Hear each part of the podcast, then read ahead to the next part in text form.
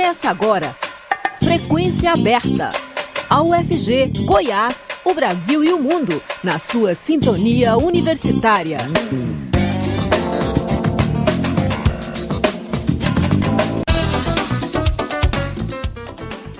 Olá, boa tarde. Pontualmente 5 horas, começa agora o Frequência Aberta.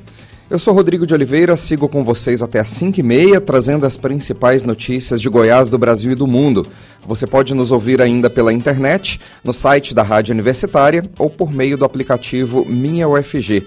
Frequência Aberta está disponível também em formato de podcast nas principais plataformas digitais. Câmara aprova PEC da transição em primeiro turno e distribui verba do orçamento secreto. O placar da votação foi de 331 votos favoráveis e 168 contra.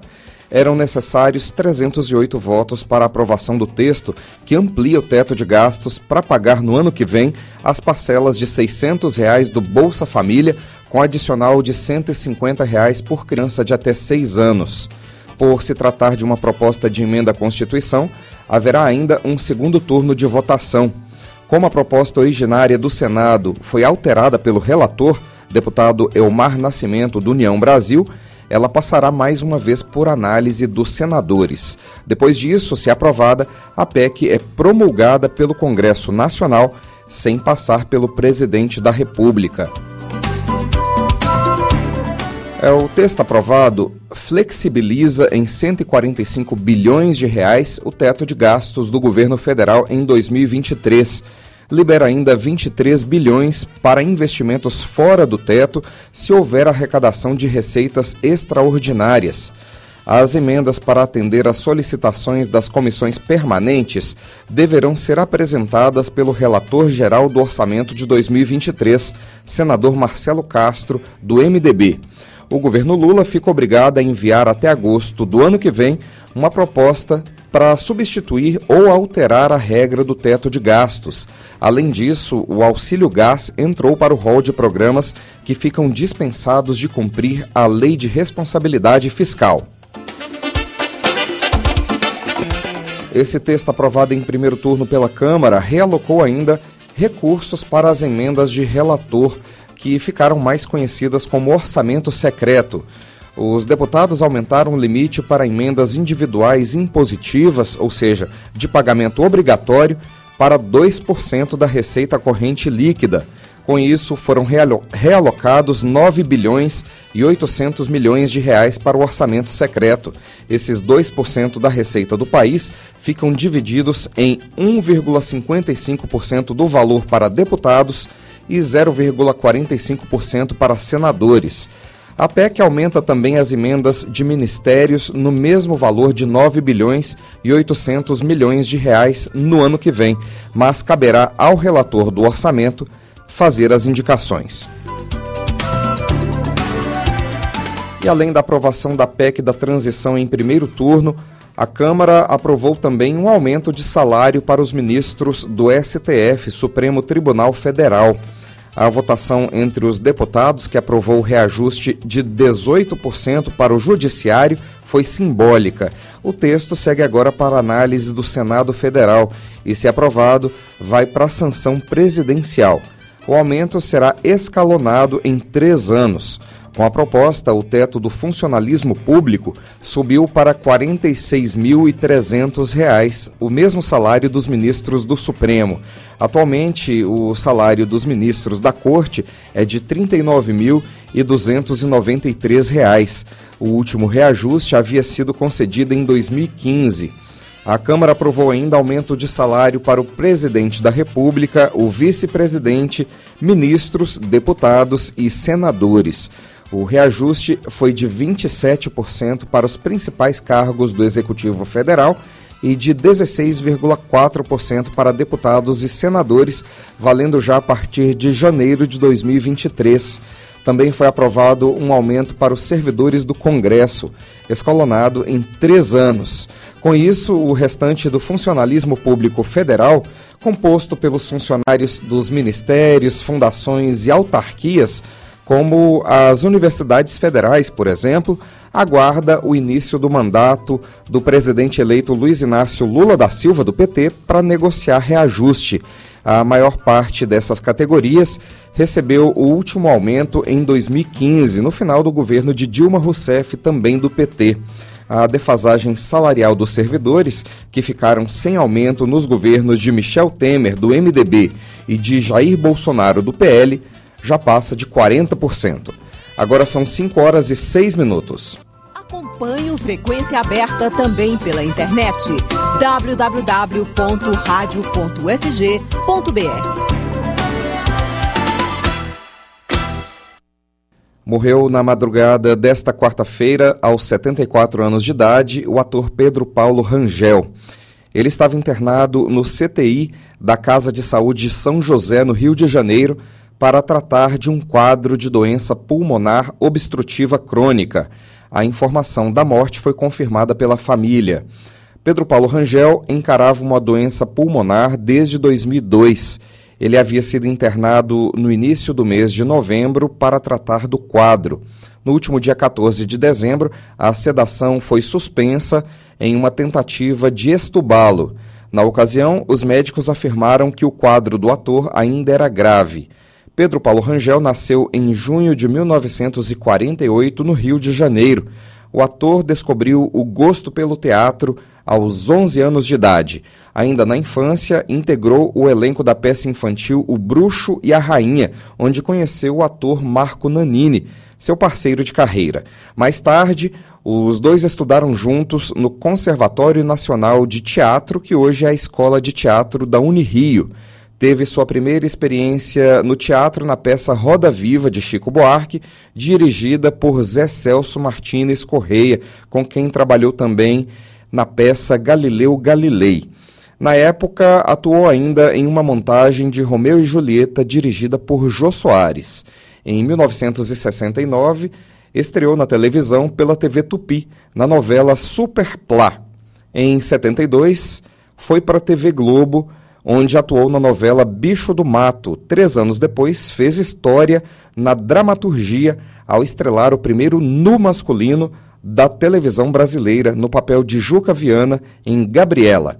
Na TV Globo participou ainda de novelas como Saramandaia, Vale Tudo, Pedra sobre Pedra e O Cravo e a Rosa. Seu último papel na TV foi na série Independências, filmada esse ano pela TV Cultura. Começa nesta quinta-feira, dia 22, o período de transferência dos estudantes dos seis Centros de Educação Infantil e dos CIMEIs, Centros Municipais de Educação Infantil, para escolas da rede municipal de ensino. O procedimento deve ser realizado exclusivamente pelo site sme.goiania.gov.br no ícone e-matrícula. Repetindo o site sme.goiania.gov.br www.goiania.gov.br. É necessário informar o CPF do estudante para solicitar a transferência. Além da transferência de crianças do SEIS e do CIMEIS para escolas, as famílias que mudaram de endereço também podem solicitar a transferência para outras unidades educacionais da rede municipal de ensino. O cronograma de matrículas da Prefeitura de Goiânia teve início no dia 16 de novembro com a renovação de matrículas para alunos veteranos. A partir de janeiro, pais e responsáveis poderão solicitar vagas para estudantes novatos. Para as escolas, as matrículas de novatos poderão ser feitas a partir do dia 5 de janeiro. Para os seis e semeis, a solicitação de vagas deverá ser realizada a partir do dia 12. Campanha Dezembro Vermelho alerta para doenças sexualmente transmissíveis. A ação nacional voltada para prevenção e luta contra o HIV e outras infecções sexualmente transmissíveis faz um alerta para o aumento de diagnóstico de doenças no público idoso. Confira na reportagem de Madison Euler. Aproveitando a campanha nacional Dezembro Vermelho, voltada para a prevenção e luta contra HIV, AIDS e outras infecções sexualmente transmissíveis, a Sociedade Brasileira de Geriatria e Gerontologia faz um alerta para o aumento de diagnósticos da doença no público idoso.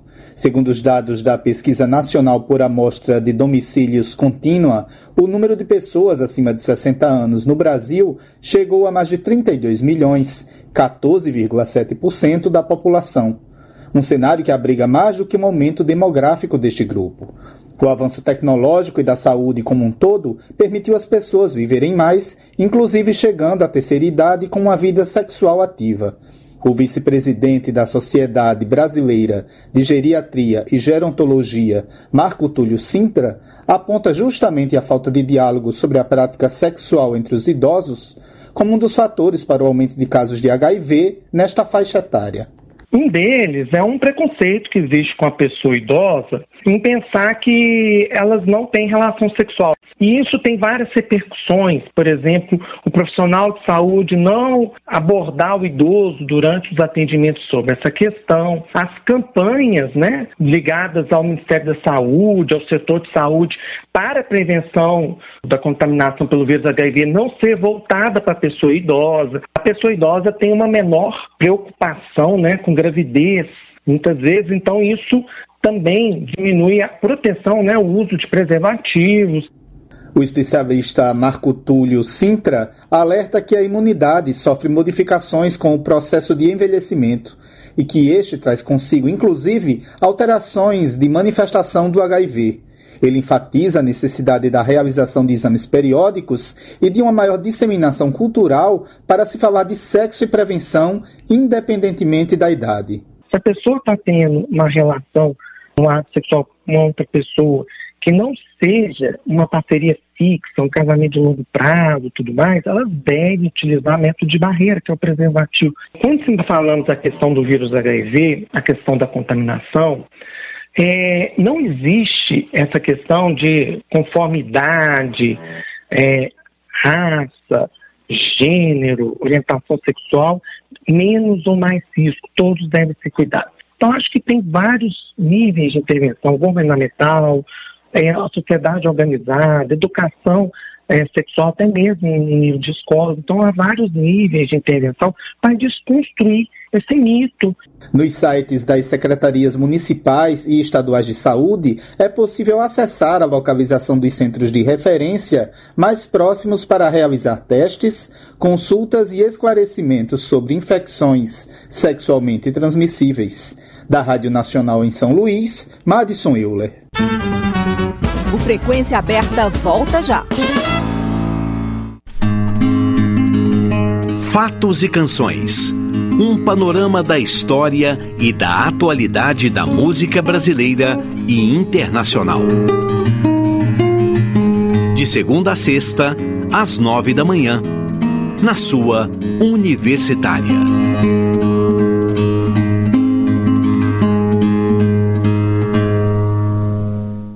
Estamos apresentando Frequência Aberta. A dura realidade de pessoas que catam restos de alimentos de caçambas de lixo ou pagam por ossos e carcaças de frangos em açougues mostram que o Brasil voltou ao mapa da fome.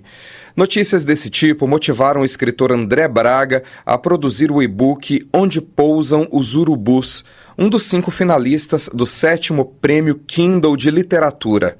Os finalistas foram anunciados no começo de dezembro e o vencedor, que terá o livro publicado pela editora Record e adaptado para o formato de audiolivro, além de receber 50 mil reais em adiantamento de royalties, será anunciado em fevereiro de 2023. O André conversou conosco por mensagens de áudio direto da Holanda, onde ele vive com a família. Olá, André, tudo bem? Olá, Rodrigo. Olá, ouvintes da Rádio Universitário UFG. Muito obrigado pelo convite e por aqui tudo muito bem. A temática do seu livro é bastante atual.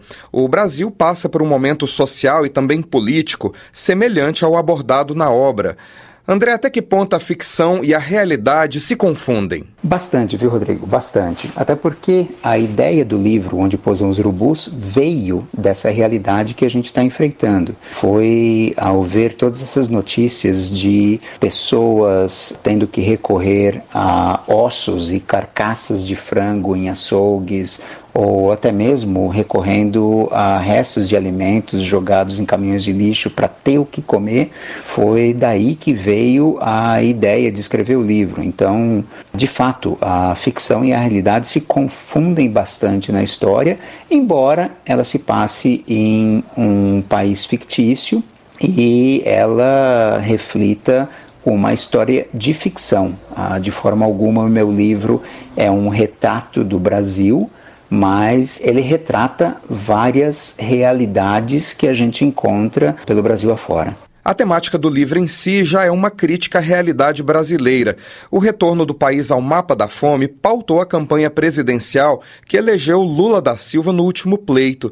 E há uma eleição também em seu livro. Como isso se desenvolve no roteiro? Em Onde Pousam os Urubus, de fato, nós temos uma eleição a história se passa em Nova Amazônia, como eu comentei anteriormente, que é um país uh, fictício ao norte do Brasil, e é um país que viveu sob uma ditadura tirana ao longo de 30 anos com a morte do presidente, na verdade, do ditador, o país se vê pela primeira vez frente a eleições diretas. E esse é o grande desafio dos dois candidatos, um progressista e um conservador, e também da população, porque pela primeira vez em 30 anos eles vão passar por um processo de eleições diretas. E sabendo-se que num processo de eleições diretas é eleito aquele candidato ou aquela candidata com maior número de votos válidos, é assim que funciona o processo eleitoral, ambos uh, candidatos precisam lutar pela maioria dos votos da população. E aí que entra em cena a corrida pelos votos de uma ilha que, ao longo desses 30 anos de Nova Amazônia, foi totalmente esquecida, negligenciada pelo ditador que comandava aquela nação. Essa é a ilha de Pouso Alegre e é uma ilha onde a população vive em situação bastante precária. Então, essa é a temática do livro, é sobre isso que o livro trata, sobre a corrida presidencial e como candidatos à presidência precisam lutar pelos votos daqueles que nos últimos 30 anos, ou fazendo um paralelo com o Brasil, até a última eleição, até a eleição anterior, foram negligenciados, esquecidos e chega o momento de pedir pelos votos, eles devem ser lembrados. André, você se inspirou em Ilha das Flores, de Jorge Furtado, que é talvez o maior clássico do cinema de curta-metragem nacional, e em 1984, de George Orwell, para construir aí sua narrativa. Que aspectos dessas duas obras super conhecidas o leitor poderá identificar no seu livro? Bom, começando por Ilha das Flores, que é, como você diz aqui, o maior clássico, ou talvez o maior clássico do cinema de curta-metragem nacional, a minha ilha de Pouso Alegre, ela vem de lá. A ideia de escrever o livro como ele foi escrito vem de Ilha das Flores. Então eu devo muito ao curta-metragem do Jorge Furtado na ideia, na concepção da história. Tudo começou com esse cruzamento entre o curta-metragem do Jorge Furtado e as notícias sobre o Brasil ter retornado, infelizmente, ao mapa da fome que me ajudou a construir todo o roteiro dessa história de ficção. Quanto a 1984, que é o meu livro de cabeceira, é o, o meu livro favorito de todos os tempos, eu busquei dois conceitos principalmente. Um que é a luta do poder pelo poder. Em 1984, temos uma guerra constante entre duas das três grandes nações, na qual a terceira é a nação menos favorecida economicamente e ela sempre funciona como campo de batalha ou moeda de troca, digamos assim. Eu tentei trazer esse conceito também. Então, a minha nação que serve como campo de batalha e moeda de troca, passando das mãos de uma das nações ricas a outra nação rica, é a minha ilha de Pouso Alegre. O segundo conceito explorado por George Orwell em 1984 é o conceito da manipulação da verdade. E ela está também em Onde Pousam os Urubus, mostrando que aquilo que não é notícia não é verdade dentro do conceito de 1984, dentro do conceito de onde pousam os urubus. Então, a manipulação das notícias, a manipulação do que se torna notícia, é a manipulação da opinião pública e é através dessa manipulação que se constrói a história, se constrói aquilo que os governantes querem que as pessoas acreditem. Então, foram esses dois elementos principais que eu busquei de 1984 para dentro do meu livro. Você vive com a família na Holanda, né? Uma realidade socioeconômica diametralmente oposta à do Brasil. Mas alguns desses problemas abordados no livro também podem ser encontrados na comunidade europeia: intolerância religiosa, briga por poder, exclusão social e manipulação de informações não são exclusividade do Brasil, né, André? De forma alguma, de forma alguma. As questões de intolerância religiosa, briga por poder, exclusão social, manipulação de informações, elas estão em todo lugar. Isso não é exclusividade do Brasil. Vide mais recentemente Estados Unidos com o governo Trump, muitas dessas questões se tornaram evidentes. Não que elas não existissem antes do Trump, não vamos fazer aqui falsa demonização do governo Trump. Ele, óbvio, é responsável por muitas das coisas horrendas que aconteceram nos quatro anos que ele esteve por lá e que culminaram na invasão do Capitólio. Mas intolerância religiosa, briga por poder, exclusão social, manipulação de informações, tudo isso já estava lá antes. E com mídias sociais, óbvio que manipulação de informações se tornou mais fácil, até porque a notícia, seja ela verídica ou não, ela chega mais rápida e através do conceito de bolhas é mais fácil fazer com que as pessoas acreditem naquilo que elas têm em mão ao invés de procurar formar a sua própria opinião sobre diferentes verdades que são distribuídas por diferentes veículos de comunicação. Mas não fica apenas aí a questão de intolerância religiosa. Tivemos recentemente várias discussões na França, por exemplo, sobre a questão dos muçulmanos, se seria ou não seria permitido a utilização de burca nas escolas. De um lado, tínhamos os muçulmanos dizendo: não, isso é minha religião, isso aqui é minha crença. Do outro lado, os franceses dizendo: não, isso é meu país, somos laicos e você não pode, dentro de uma escola que deveria ser laica, externalizar a sua religião. Então, é uma situação extremamente complicada, ela está em todo lugar. Eu acho que não existe uma resposta única, mesmo quando a gente fala devemos aceitar todas as religiões, todas as vertentes que conceitualmente é lindo e eu defendo isso.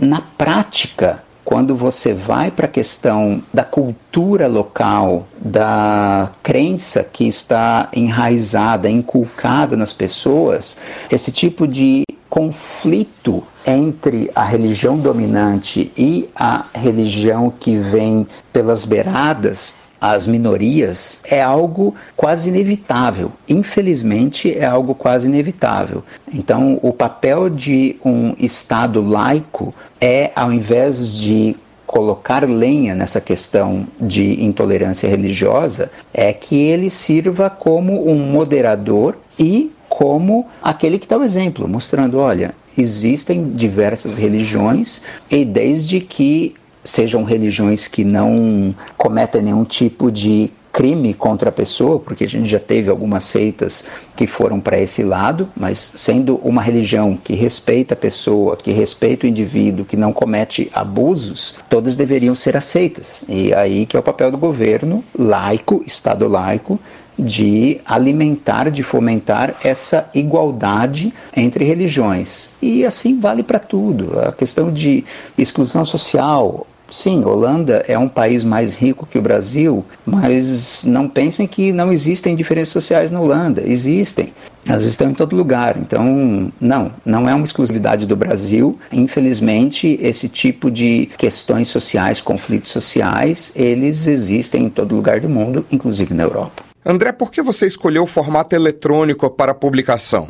Eu diria que há duas respostas para isso. A primeira é que, para participar do prêmio Kindle, do qual eu sou um dos cinco finalistas e cujo resultado vai ser conhecido em fevereiro, uma das condições é que ele esteja no formato Kindle.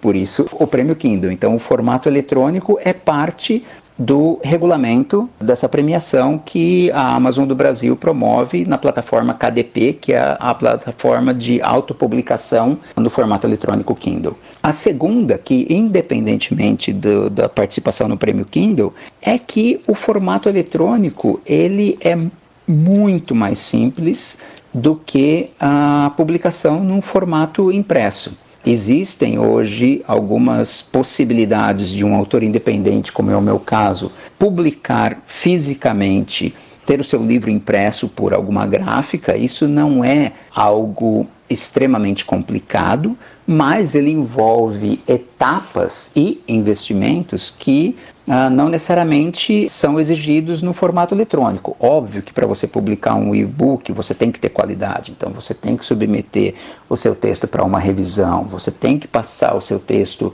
ou recomenda-se que se passe o seu texto por betagens, porque aí leitores que vão conhecer o seu texto antes de todo o público podem te dar dicas sobre aquilo que você escreveu e você pode fazer ajustes ao seu texto antes dele se tornar público. Isso de fato aconteceu com Onde Pousam os Urubus. A Ana Lima, que é uma das minhas leitoras betas, ela é uma das responsáveis, não foi a única que comentou sobre isso durante a betagem, mas eu diria que ela foi a mais insistente. Ela é a responsável pelo capítulo final do livro. Meu livro originalmente não era para ter um epílogo, ele tinha um final aberto e ela, assim como outros e outras leitores beta, vieram para mim e disseram: André, você não pode fazer isso com o livro. Você não pode deixar um, um final aberto. E essa é uma discussão que existe no, no ramo literário, ela volta e meia aparece. Alguns leitores, algumas leitoras gostam de finais abertos, outros gostam de finais fechados. Existe uma conclusão o leitor, a leitora sabe exatamente como a história terminou. E esse epílogo do meu livro ele só existe por causa da Ana Lima e de outros e outras leitoras betas que falaram para mim, André, você precisa mexer nisso aqui, você não pode deixar aberto. Então, é recomendado que se passe por um leitor beta, independentemente do formato. Você tem toda a diagramação, você não, não é simplesmente subir um texto para a plataforma de e-book e, e esperar que as pessoas gostem daquilo que estão vendo. Tem que ter um cuidado com a diagramação. Então, essas questões, elas são comuns tanto ao formato eletrônico quanto ao formato impresso. Mas para você chegar ao formato impresso, aí você tem uma capa completa, você tem que se atentar para a lombada, você tem que se atentar para a contracapa.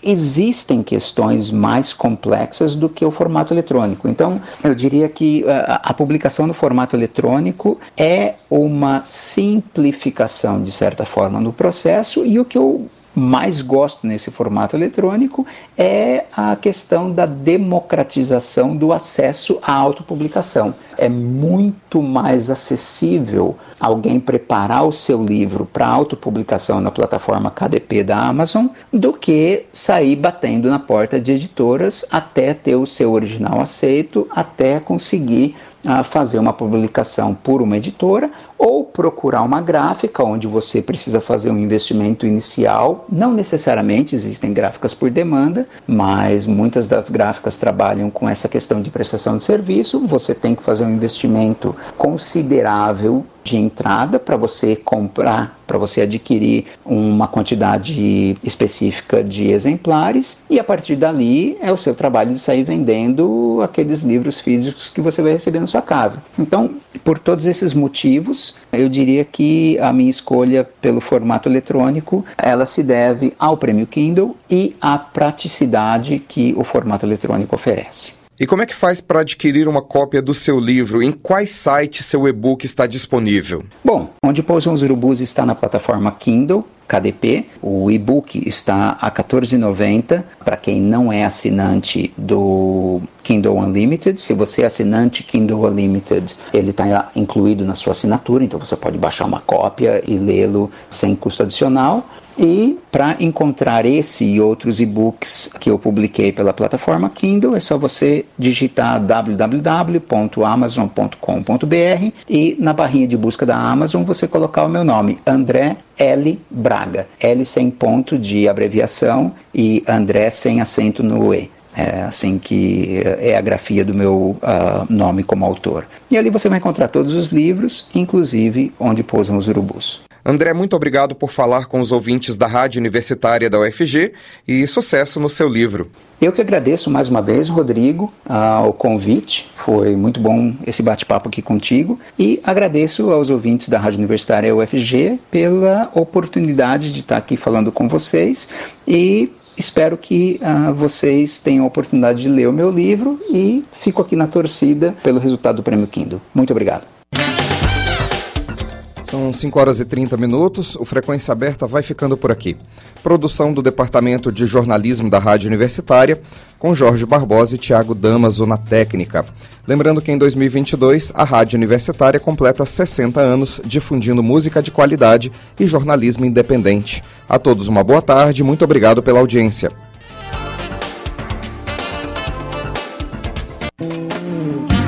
A Universitária apresentou Frequência Aberta.